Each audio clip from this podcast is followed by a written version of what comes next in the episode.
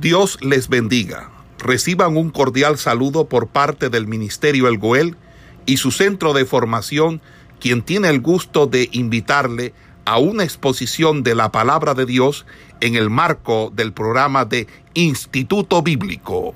Vidas en este precioso momento.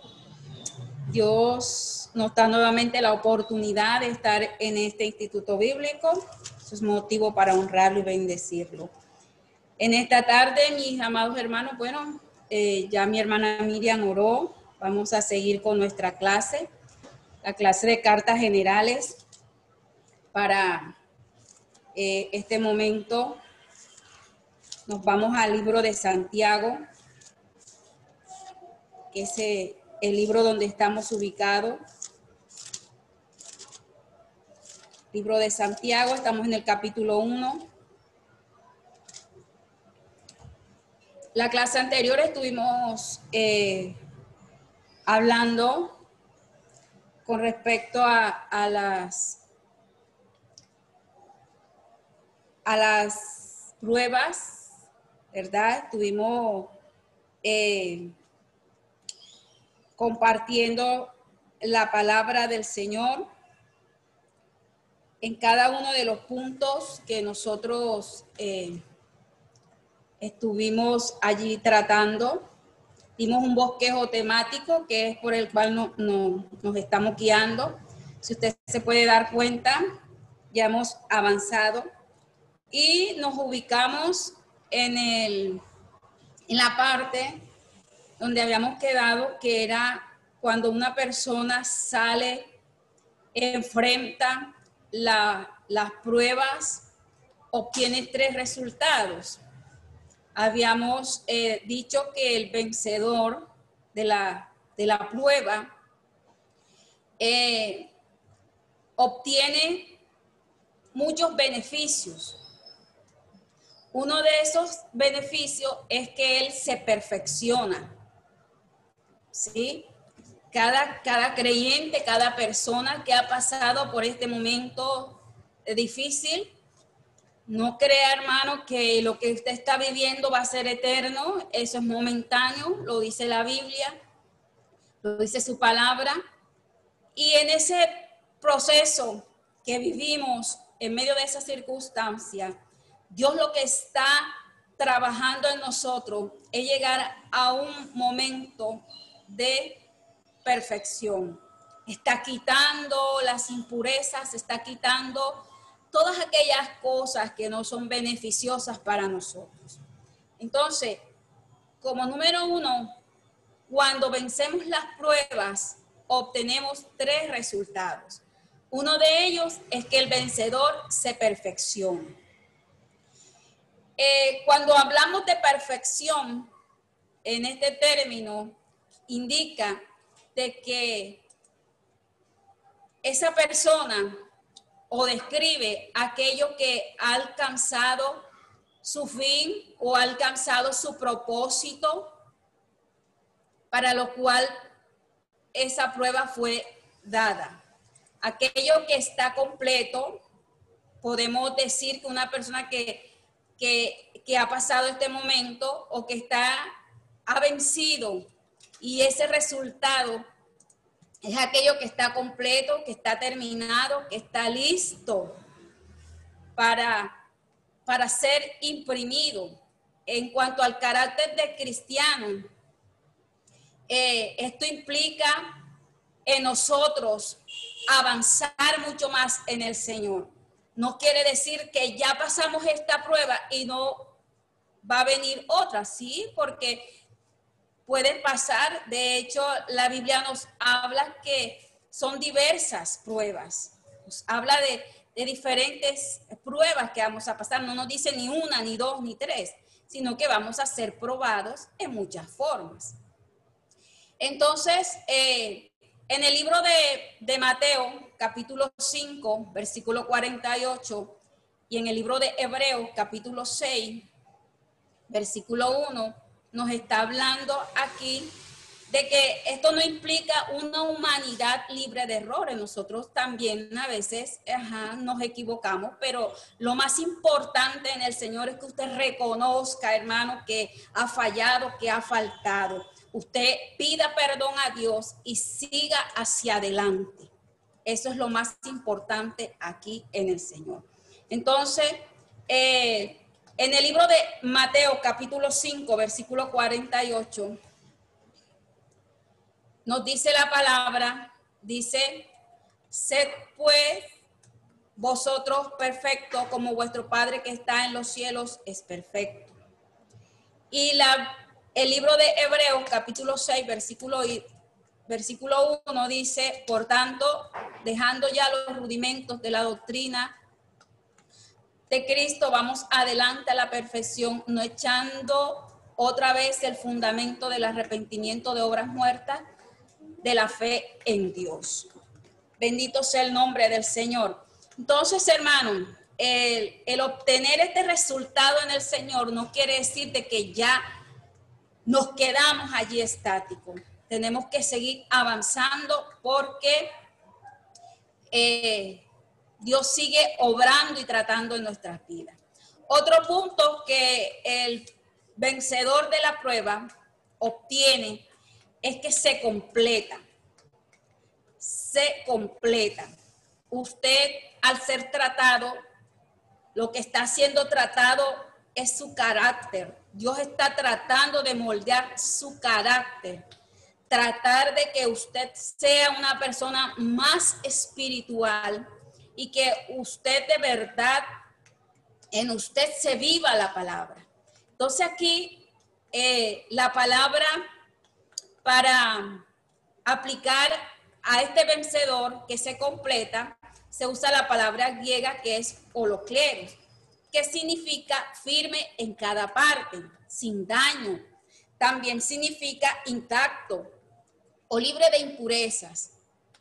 Es la palabra que se usa en el libro de Primera de Tesalonicenses, capítulo 5, versículo 23, que está indicando allí de que eh, el mismo Dios de paz os santifique por completo, completo, y todo vuestro ser, esta palabra ser está indicando aquí que va a ser eh, un proceso completo, no que va a ser por parte, o que no va a ser eh, solamente una parte, va a ser completo.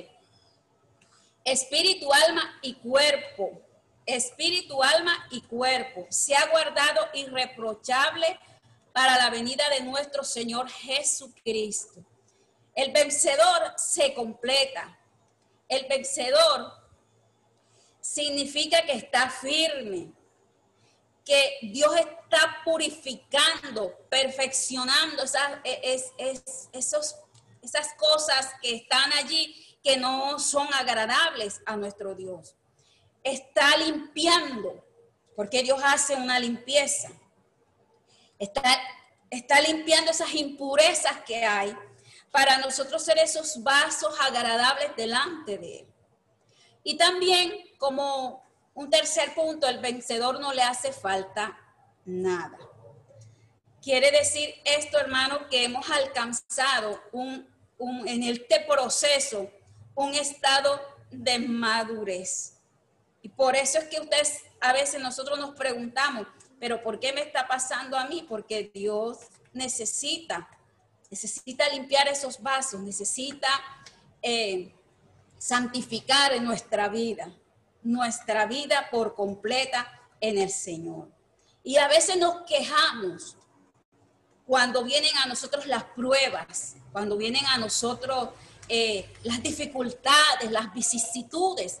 Por eso era que Santiago decía, eh, cuando iniciamos la carta, decía que, eh, hermanos míos, tened por sumo gozo cuando hayáis en diversas pruebas. El sábado anterior estuvimos compartiendo un poco de, ese gozo, explicamos el gozo que es del mundo, el gozo que, que, que se refiere a esa parte sentimental, que es alegre, que es jocosidad, que es diferente al gozo que, tiene el cristiano, que es, eh, es un profundo contentamiento, es la virtud que cada uno tiene de, ese contentamiento, de esa satisfacción en Dios. Por eso él, él allí decía de que eh, debemos tener por sumo gozo cuando hallemos en diversas pruebas. Y el creyente hace todo lo contrario, se entristece, se aflige, pero no viendo el otro, el otro lado de las cosas. Dios lo que está tratando es, de, de moldear nuestra vida, es de que nosotros seamos mejores cada día.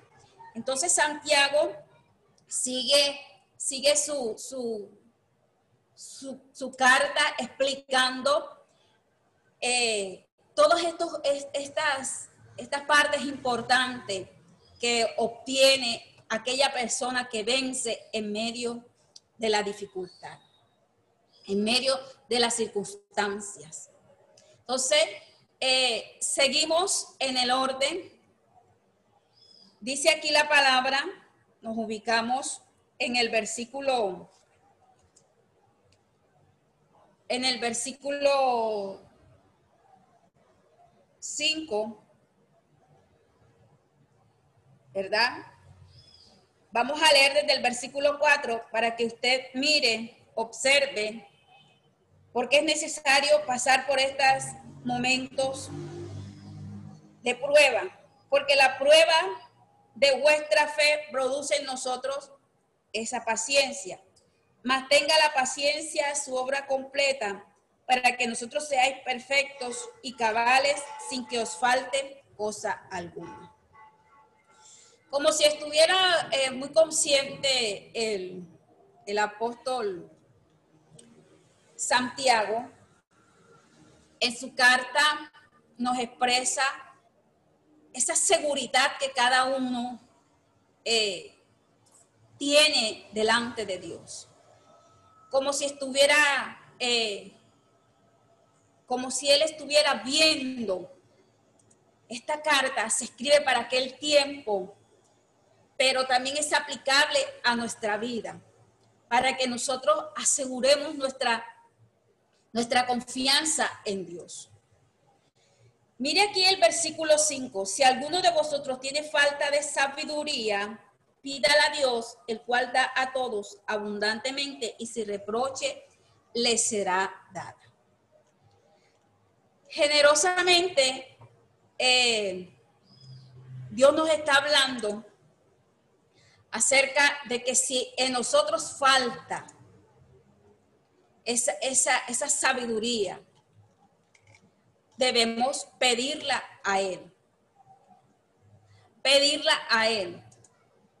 ¿Para qué? Para que nosotros sea estimulada. Lo que nosotros pedimos al Señor es que nos dé esa sabiduría para nosotros direccionarnos en Él. Dice, si alguno de vosotros tiene falta de sabiduría, ¿a quién la va a pedir? Dice aquí Santiago, pídala a Dios, el cual da a todos abundantemente y sin reproche. Él la dará.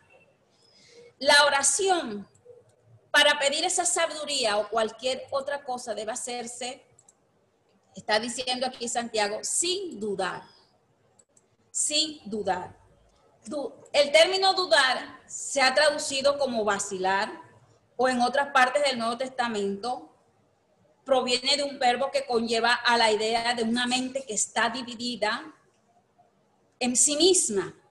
La duda nos hace ser, que aquí Santiago está describiendo, que aquella persona que duda es semejante, pero pida con fe, no dudando nada, porque el que duda es semejante a la onda del mar, que es arrastrada por el viento y echada de una parte a otra. El verbo que conlleva a esta idea de una mente dividida es una en sí misma, es la persona que, que hace duda, que tiene duda de las cosas que nos hace ser como la basura que se tira al mar, que va y viene a la orilla. Y solo se pueden acercar a Dios con éxito dice aquí Santiago, los que creen en Dios, los que creen que Él existe. De hecho, solamente con nosotros pensar y dudar, ya creo que estamos ofendiendo a Dios, porque todo aquel que se acerca a Dios debe estar convencido de que Dios es real. Entonces, existe esa recompensa para aquellos que le buscan. Y es que Dios derrama sobre cada uno esa sabiduría, ese conocimiento. El libro de Hebreos, capítulo 11, verso 6, nos está hablando con respecto a la fe. Dice, pero sin fe, mire, hay un requisito aquí, pero sin fe es imposible agradar a Dios porque es necesario que se acerca a Dios crea que le hay y que es galardonador de los que le buscan.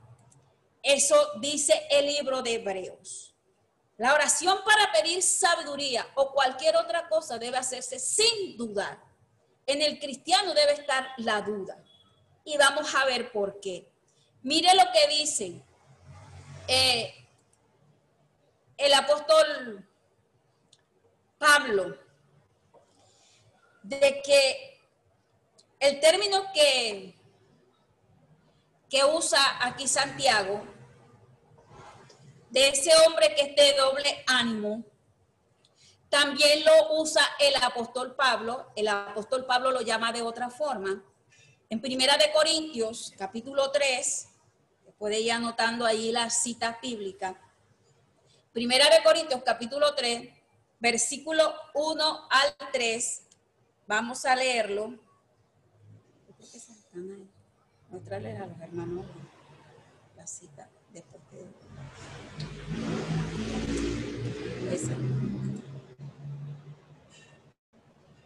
Primera de Corintios, usted puede ver allí.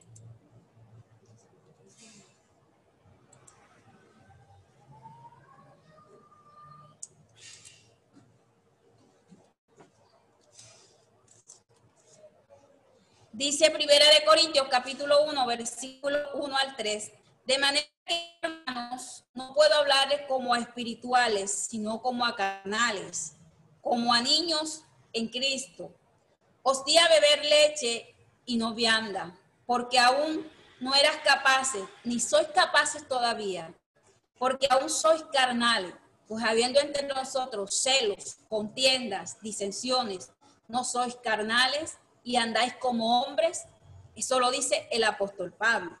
El término que está usando Santiago allá para referirse al doble ánimo o esa persona que está como caminando entre dos aguas, aquí eh, Pablo lo usa como carnales. Acá dice también el libro de Romanos, capítulo 8, versículo 5 al 8, dice, porque los que son de la carne piensan en las cosas de la carne, pero los que son del espíritu en las cosas del Espíritu. Porque el ocuparse de la carne es muerte, pero el ocuparse del Espíritu es vida y paz. Por tanto, los designios de la carne son enemistad contra Dios, porque no se sujetan a la ley de Dios, ni tampoco pueden. Y los que viven según la carne no pueden agradar a Dios lo que está diciendo acá en el libro de Romanos. Los que viven conforme a sus deseos, conforme a la carne, conforme a, a esas eh, costumbres, no pueden agradar a Dios. Y el libro de Gálatas 5:24 dice, porque el deseo de la carne es contra el espíritu y el del espíritu es contra la carne y estos se oponen entre sí para que para que no hagáis lo que quisieras.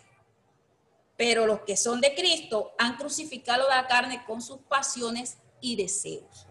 Eso dice, vuélvete la Eso, eso dice, eh, sí. Eso dice allí el libro de Gálatas. Entonces, hermano, Santiago está comparando, está haciendo una comparación de que si alguno de vosotros, vuélvete adelante, está haciendo una comparación de ese hombre que es de doble ánimo. Ese hombre que está, está caminando no conforme a Dios, sino conforme a la carne.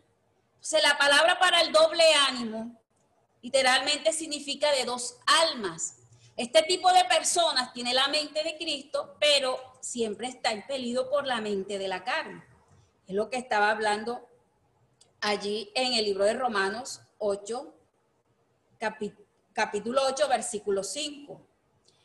Es como los que se describen también acá en, el libro de Gálatas. Su corazón está dividido. Su, no han recibido de Dios porque como se han acercado a Dios en una forma muy duda, de duda, esa sabiduría para ellos poder andar en ese conocimiento de Dios. No han recibido la respuesta a la oración que, que han llevado delante de Él porque es que está obrando allí algo que no es de Dios. Entonces, no un resultado que a nosotros nos aflora esta persona que es de doble ánimo, es la inestabilidad, porque la duda en el creyente trae inestabilidad. Es una persona inestable, es una persona que es llevado por cualquier viento de doctrina, lo puede sacudir, lo puede sacar de la iglesia. Es una persona que hoy es y que mañana no se sabe si es. En esa persona se nota una inseguridad.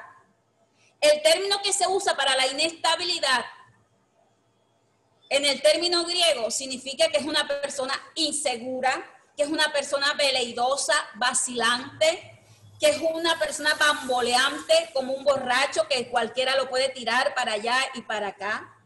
Describe un tipo de existencia que de, la, de esa persona que es que sube y baja. Usted lo puede ver hoy allá arriba y mañana cualquier circunstancia lo puede tirar al piso.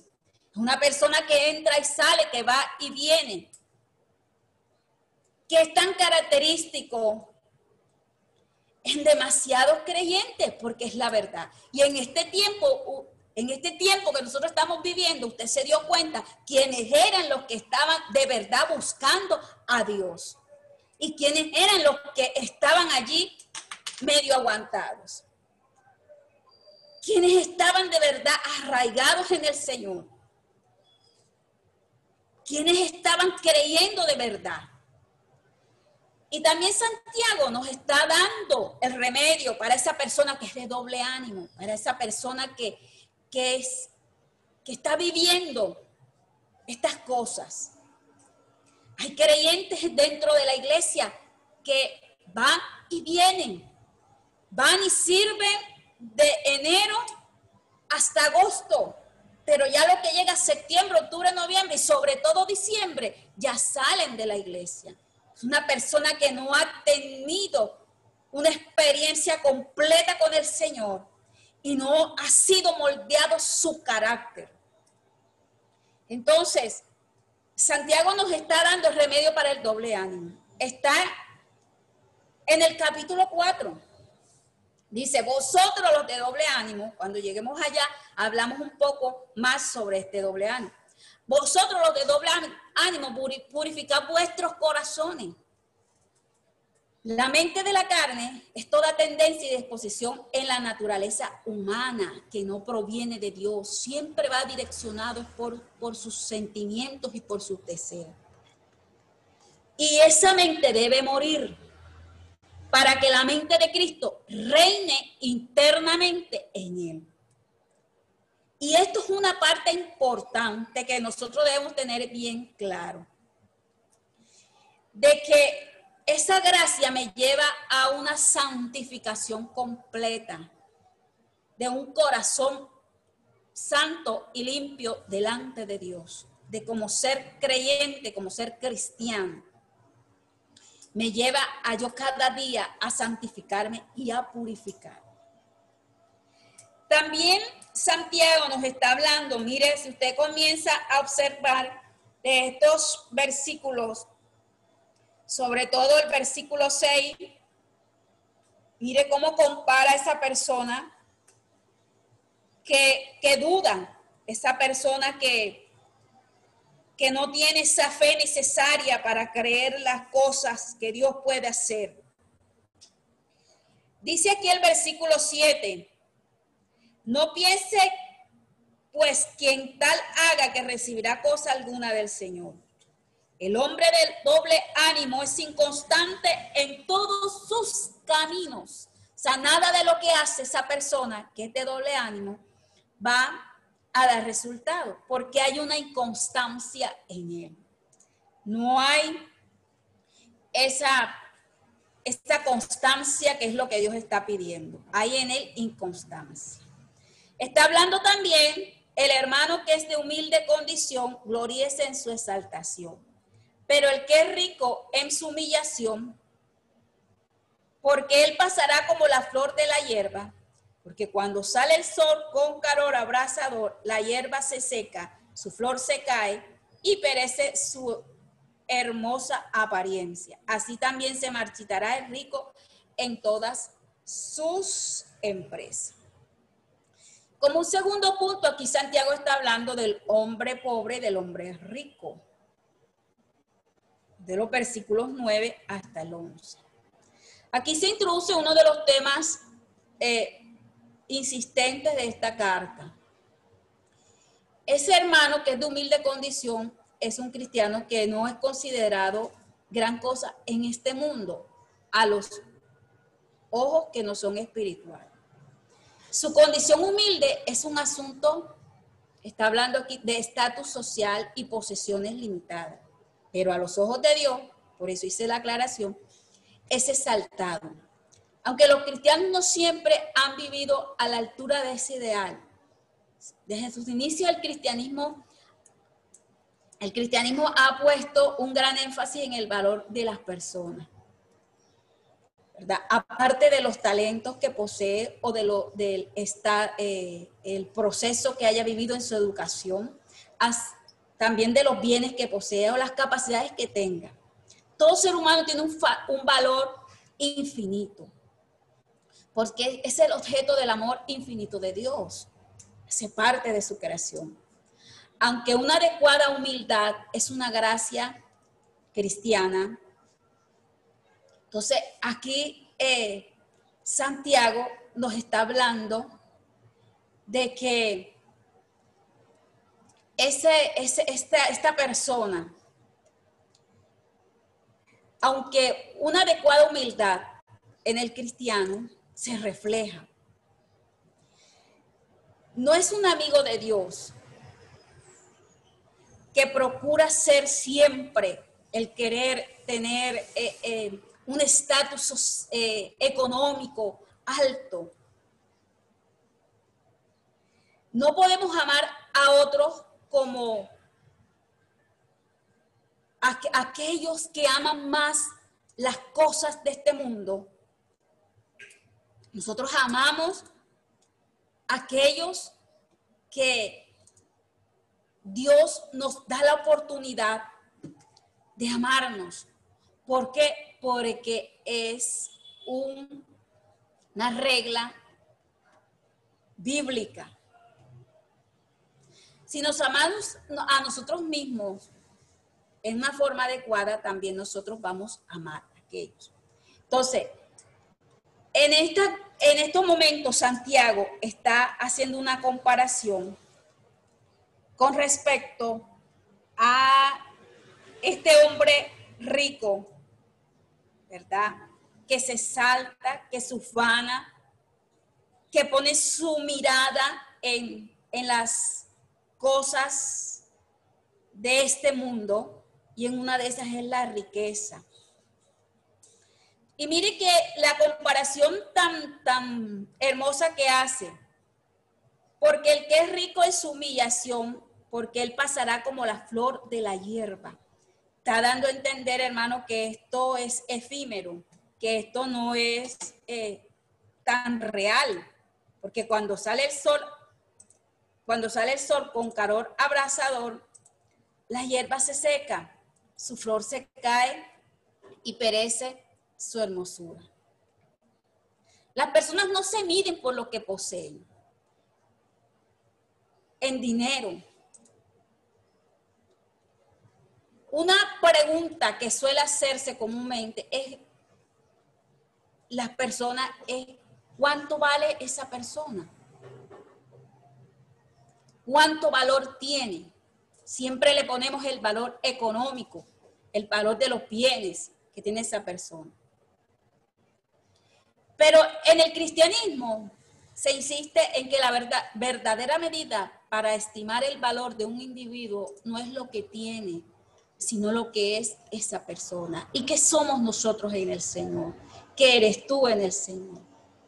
Entonces, la vida aquí nos recuerda en todo momento que la riqueza es pasajera. Santiago lo está diciendo aquí. Y que es una grave enfermedad porque en cualquier momento se pueden ir. Mire, está haciendo esta comparación tan hermosa, dice que cuando, porque él pasará como la flor de la hierba, porque cuando sale el sol con calor abrasador, la hierba se seca, su flor se cae y perece su hermosa apariencia. Así también se marchitará el rico en todas sus empresas. Entonces, cualquier momento se nos puede ir. Cualquier momento puede haber un desplome en la bolsa de valores, la pérdida de un trabajo que amamos tanto, o mil y una situación más de la vida. Puede despojar al hombre adinerado de su seguridad, porque el hombre que mantiene esta aptitud y esta posición se cree seguro porque tiene dinero pero lo mejor no es confiar en ella. ¿Por qué?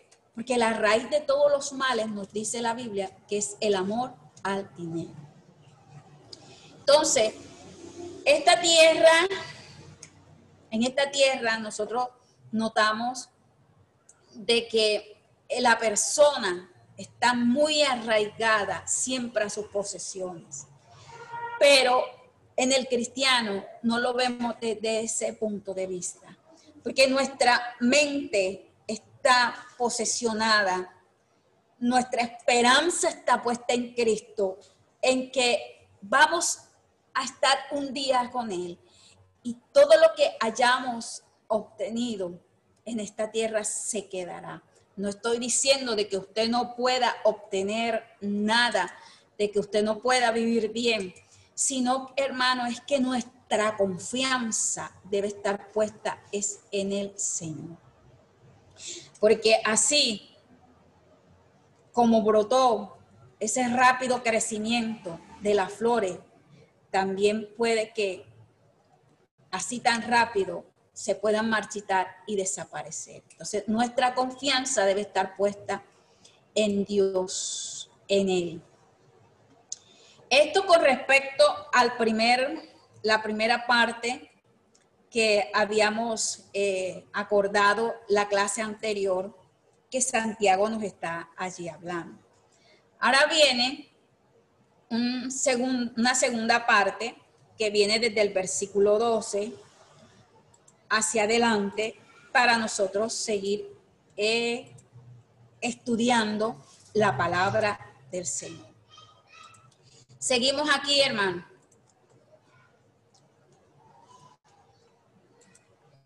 Seguimos. Dice, bienaventurado el varón que soporta la tentación. Las nuevas. Las nuevas. Bienaventurado el varón que soporta la tentación, porque cuando haya resistido, la prueba recibirá la corona de vida que Dios ha prometido a los que le aman. cuando alguno es tentado, no diga que es tentado de parte de Dios, porque Dios no puede ser tentado por el mal, ni él tienta a nadie, sino que cada uno es tentado cuando de su propia concupiscencia es atraído y seducido. Entonces la concupiscencia, después que ha concebido, da luz el pecado, y el pecado siendo consumado, da luz la muerte. Amados, hermanos míos, no erréis, toda buena dádiva y todo don perfecto desciende de lo alto del Padre de las luces, en el cual no hay mudanza ni sombra de variación. Él de su buena voluntad nos hizo renacer para nos hizo renacer por la palabra de verdad para que seamos primicia de sus criaturas. La primera sesión que nosotros vimos consiste en una serie de exhortaciones y los temas que nosotros vimos de las distintas enseñanzas parece que no tuvieran como una relación. El autor pasa, lo habíamos dicho en la clase anterior, abruptamente de un tema a otro. Sin embargo, eh, nos damos cuenta que Santiago, en este primer capítulo, en la primera parte, está hablando también de la, de la prueba, de la tentación, y en este mismo capítulo, a partir del versículo 11, vuelve a tocar nuevamente eh, el tema. Entonces, vamos a mirar en esta tarde, vamos a mirar en esta tarde acerca de la tentación y las pruebas. Anteriormente Santiago había, había hablado de gozarse en las pruebas porque produce un resultado en el carácter del cristiano. Ahora menciona la recompensa eterna que se obtiene tras usted superar exitosamente esa prueba. Es lo que está hablando aquí desde el versículo 12 hacia adelante. Ahora menciona esa recompensa que usted va a obtener a través del éxito que usted, con que usted haya asumido esa prueba. Dice que recibirá la corona de vida que Dios ha prometido a los que le aman. La corona aquí, en este texto, nos está indicando o tiene un significado de recompensa. Acuérdese que en la antigüedad, en la antigua Grecia, cuando estamos en el bachillerato, a nosotros no, nos explicaron acerca de esos juegos que, que se hacían, ¿verdad? Y cada competidor, la persona iba a hacer su competencia y lo llenaba de satisfacción el recibir. Y en ese tiempo no se daba una corona, sino hecha de laurel. Esa corona la obtenía aquella persona que salía vencedora en esa, en esa prueba. Aquí también el Señor eh, está indicando de que si nosotros salimos vencedores, vencedores en las pruebas, también vamos a obtener, vamos a recibir esa recompensa. ¿Cuál es la recompensa que vamos a obtener? Dice, la corona de vida que Dios ha prometido a quién? Hay aquí como, como si estuviera una condición. Dios no ha prometido esta corona a aquellos que dudan, aquellos que no tienen fe, aquellos que no creen en Dios. Dios ha prometido esta corona a aquellos que le aman. Dice, y cuando alguno es tentado, no diga que es tentado de parte de Dios, porque Dios no puede ser tentado por el mal, ni él tienta a nadie. Aquí, eh, este término, acuérdese que había, habíamos hablado de que la palabra tentación tenía dos connotaciones. Aquí, en el versículo anterior, está hablando de la prueba. O también significa, en este aspecto aquí, eh, de, de la tentación. El campo del conflicto moral es donde se gana la corona de la vida. Nadie puede pensar propiamente que Dios es la fuente de la provocación al mal. No. Dios, en su infinito amor y misericordia, y como quiere que nosotros seamos eh, santos, seamos esos, e, e, ese pueblo escogido de Dios, Dios quiere que nosotros seamos ese pueblo diferente y que seamos también santos. Entonces, debemos diferenciar entre estos dos usos que se hacen sobre prueba y tentación, tal como eh, nos los explica aquí, porque aquí comienza a hablar, aquí comienza a hablar Santiago de un punto muy importante y que ha sido un punto muy, muy controversial dentro de las iglesias.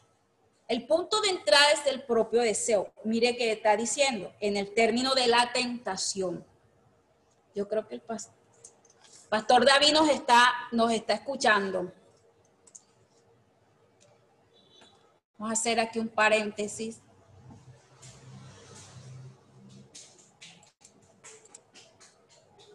No está por allí. Gloria a Jesús.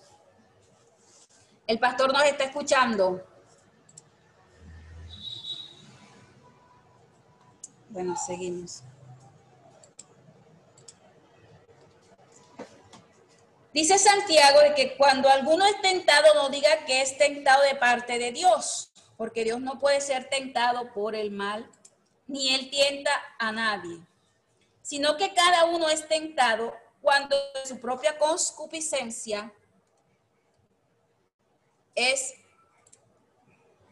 atraído y seducido. El punto de entrada es el propio deseo del ser humano.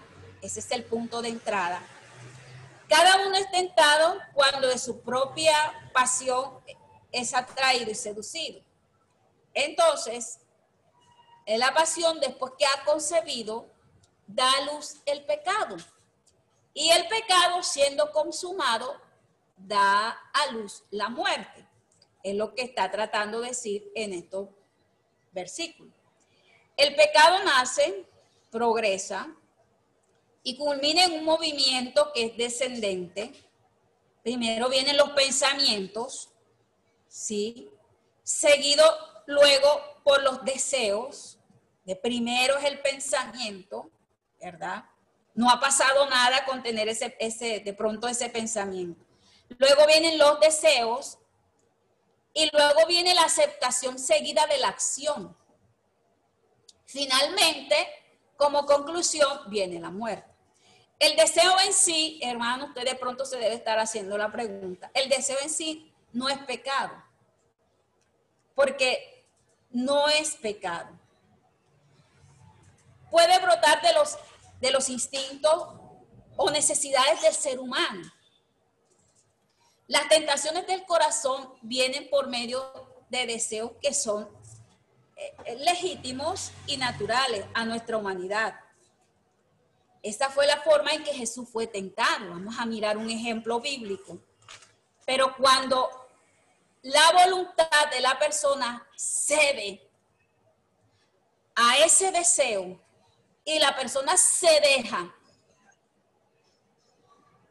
seducir y deja de obedecer la voluntad de Dios, se concibe y nace el pecado. El resultado del pecado crecido es decir, que ha aceptado, lo ha aceptado como un principio de acción, es la muerte espiritual. O sea, usted lo tuvo aquí, luego fue seguido por ese deseo y usted luego dio la aceptación. Y después que dio la aceptación, fue a la acción y finalmente trajo como consecuencia la muerte.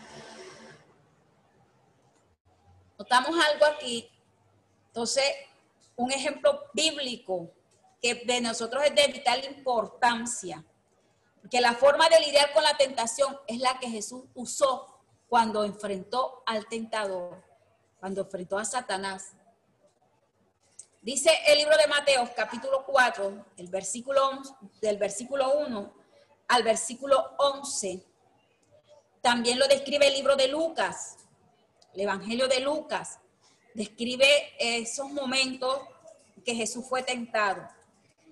Primero dice que, em, sacando la, la conclusión de todo esto, hermano, estaba espiritualmente preparado. ¿Quién? Jesús. Estaba ungido por el Espíritu de Dios. Además de eso, Jesús estaba fortalecido por la oración y por el ayuno. Recuerde que estaba en ayuno. Y si estaba en ayuno, Jesús estaba constantemente orando. ¿Cómo enfrentó Jesús la, la, la, tentación? Dice, cada sugerencia que Satanás le hizo, él la enfrentó con la palabra de Dios. Pero lo fundamental fue que Jesús no se dio, Jesús no anidó, ni mucho menos eh, vaciló o tampoco dudó. Jesús rechazó la tentación de inmediato, en el mejor momento de su vida, cuando ya culminaba ese proceso de Jesús, él rechazó. Entonces, ¿cómo enfrenta un cristiano la tentación en estos momentos? Miren, la palabra nos está dando una descripción muy clara, muy concisa de lo que Jesús estaba haciendo. Jesús estaba siendo fortalecido a través de la oración. La oración es importante para nosotros mantener esa, esa comunión con nuestro Dios. Ese proceso de intimación en el creyente es de vital importancia. Entonces, el deseo que se entretiene es un deseo que puede jugar con usted. Y lo puede llevar a una situación de ser irresistible. Nosotros no podemos jugar con estas cosas. La tentación es algo que nosotros eh, normalmente tenemos que enfrentar y tenemos, tenemos que pasar eso nos llega a todos. Eso no solamente pasó en Jesús. Eso también en cada uno de nosotros ha sido experimentado. Pero en todas nuestras batallas, nosotros tenemos la seguridad de que esta prueba que a nosotros no nos, ha sobrevenido, Dios nos va a sacar. Dios nos va a ayudar. Además, ninguna prueba que no sea humana Dios es fiel. No nos dejará ser nosotros, no nos dejará caer. Nosotros, Dios nos va a dar esa fuerza para resistir. También, además, dice la Biblia que con la prueba también Él da la salida. ¿Para qué? Para que nosotros podamos soportar todas esas vicisitudes que como humanos que nosotros como creyentes estamos pidiendo no nos va a dejar caer. Nosotros tenemos que afirmarnos en el Señor, buscar más su presencia, esa llenura espiritual y avanzar, avanzar. Primera de Corintios capítulo 10, versículo 13. Vamos a leerla. Primera de Corintios, capítulo 10, verso 13.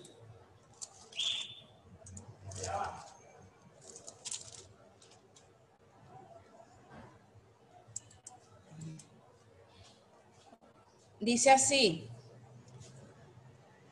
pues por la experiencia, tengo el segunda de Corintios.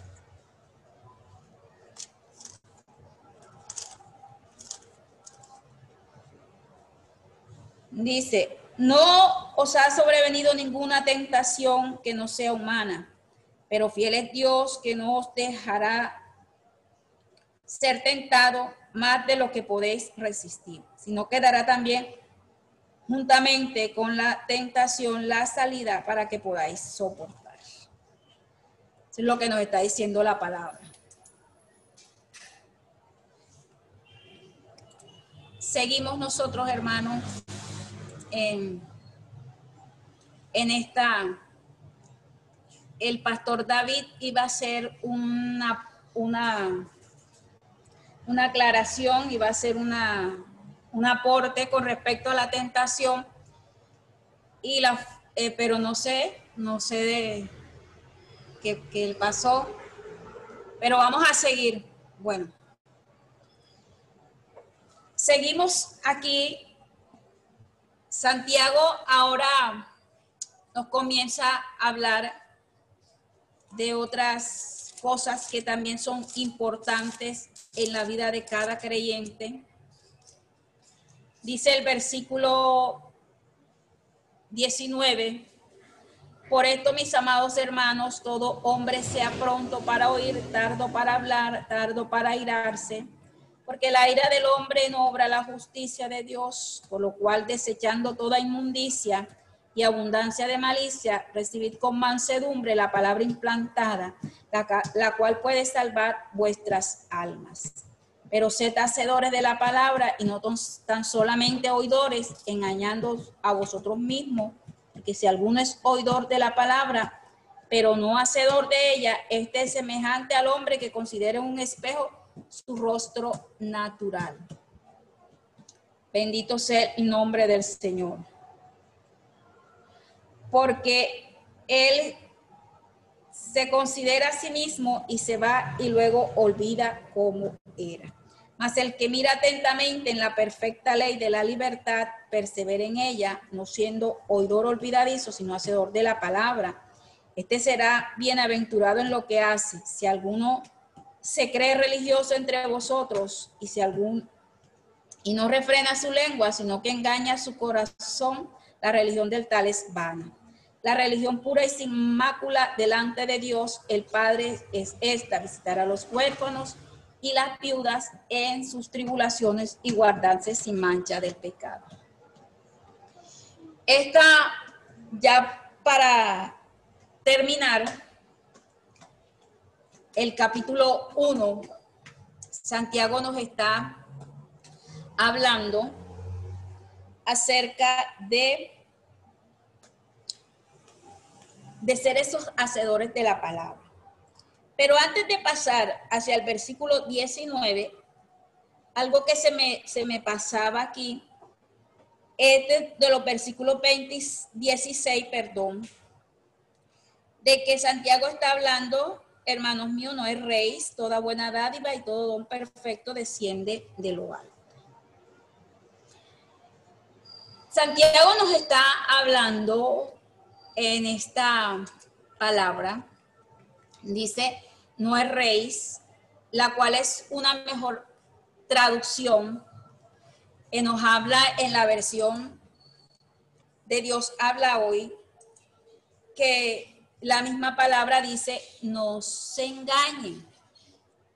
El peligro de ser engañado siempre nos acecha. Nosotros conocemos de que Satanás es el engañador. Dice el libro de Apocalipsis de que él viene como ángel de luz y sus agentes se presentan como ministros de justicia.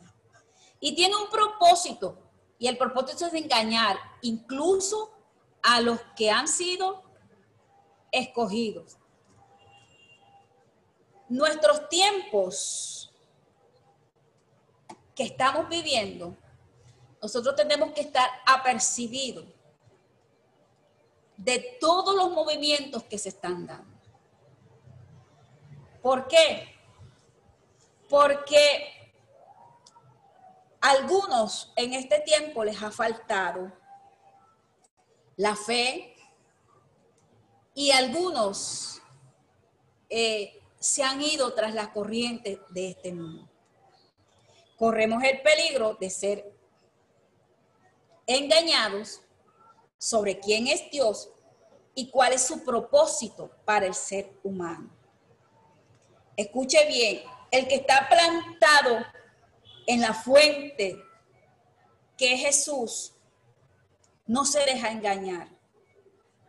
Dios es la fuente de toda buena dádiva y de todo don perfecto. Lo dice allí la palabra. Él es el gran dador. Él otorga la sabiduría. Y además de sabiduría, la gracia. También nos da esos dones. Entonces, nosotros de pronto miramos la situación que en este, estos momentos se está presentando, ¿verdad? Y tenemos que estar apercibidos, apercibido toda la situación que, se, nos, se nos está viniendo, de estos tiempos finales que se acerca para la iglesia del Señor. No olvidemos que Dios es el que otorga esa sabiduría y de Él viene esa gracia. Así también, todo lo que nosotros Dios nos ha dado es para ponerlo a trabajar en su obra. No se deje engañar. Si alguien viene a seducirlo, si alguien viene a entretenerlo, si alguien viene a decirle cosas que no son,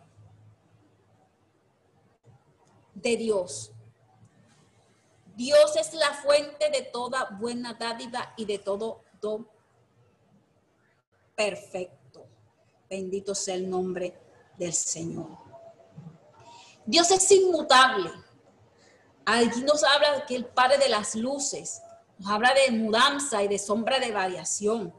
Son tradiciones de dos términos astronómicos Hablan de los movimientos relativos de los planetas, del Sol y la Tierra, las sombras que se mueven, que se generan por el amanecer y por el atardecer y por las distintas estaciones del año. Entonces, puesto que Dios es inmutable, su voluntad y su palabra no cambia. Su palabra no puede cambiar. Esta palabra va a estar hasta el final de esta tierra hasta el final de todo este proceso en el Señor y no va a cambiar. ¿Por qué? Porque Dios lo ha establecido así, no va a cambiar. Entonces, en ellos radica nuestra, nuestra seguridad en Dios. En estos conceptos, en esto nosotros debemos arraigarnos en el Señor cada día más y buscar más de su presencia. Entonces, Dios nos está llamando a través de esta carta a nosotros tener esa confianza lista, depositada y puesta en Él para seguir avanzando en este caminar. Creo, hermano, que lo dejamos hasta allí. Espero que haya sido de su agrado en esta tarde la clase. Quedamos en la próxima, en la próxima clase para hablar sobre el término de ser esos hacedores de su palabra, de mantener esa firmeza en lo que creemos, en lo que hemos eh, escuchado, en lo que hemos hablado, ¿verdad? Entonces le damos eh, la entrada a nuestro... Esperamos que este estudio haya sido de bendición para su vida y ministerio. A Dios sea la gloria. Este es el Ministerio El Goel, vidas transformadas para cumplir el propósito de Dios.